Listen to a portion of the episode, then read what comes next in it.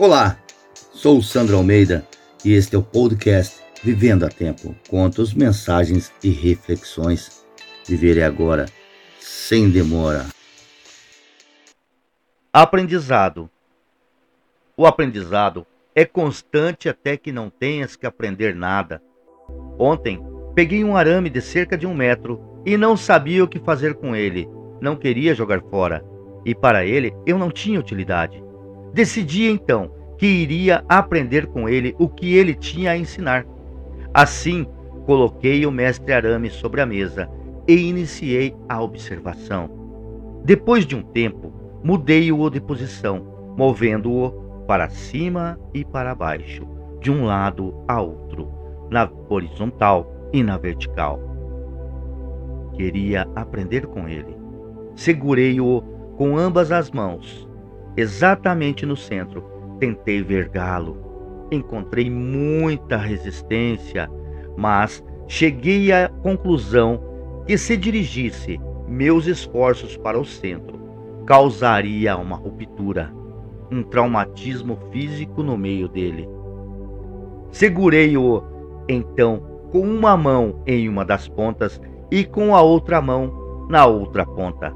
Tentei vergá-lo, sem resistência, ele se dobrou diante de mim. Tentei a experiência para o outro lado, com sucesso, e assim sucessivamente. Então aprendi. Aprendi que nos concentramos em nossas crenças e também na crença dos outros. E nos concentramos em tentar vergar nossos semelhantes, indo exatamente na direção do centro de suas crenças tentando colocar a minha força aí. Acontecem as rupturas, traumatismos.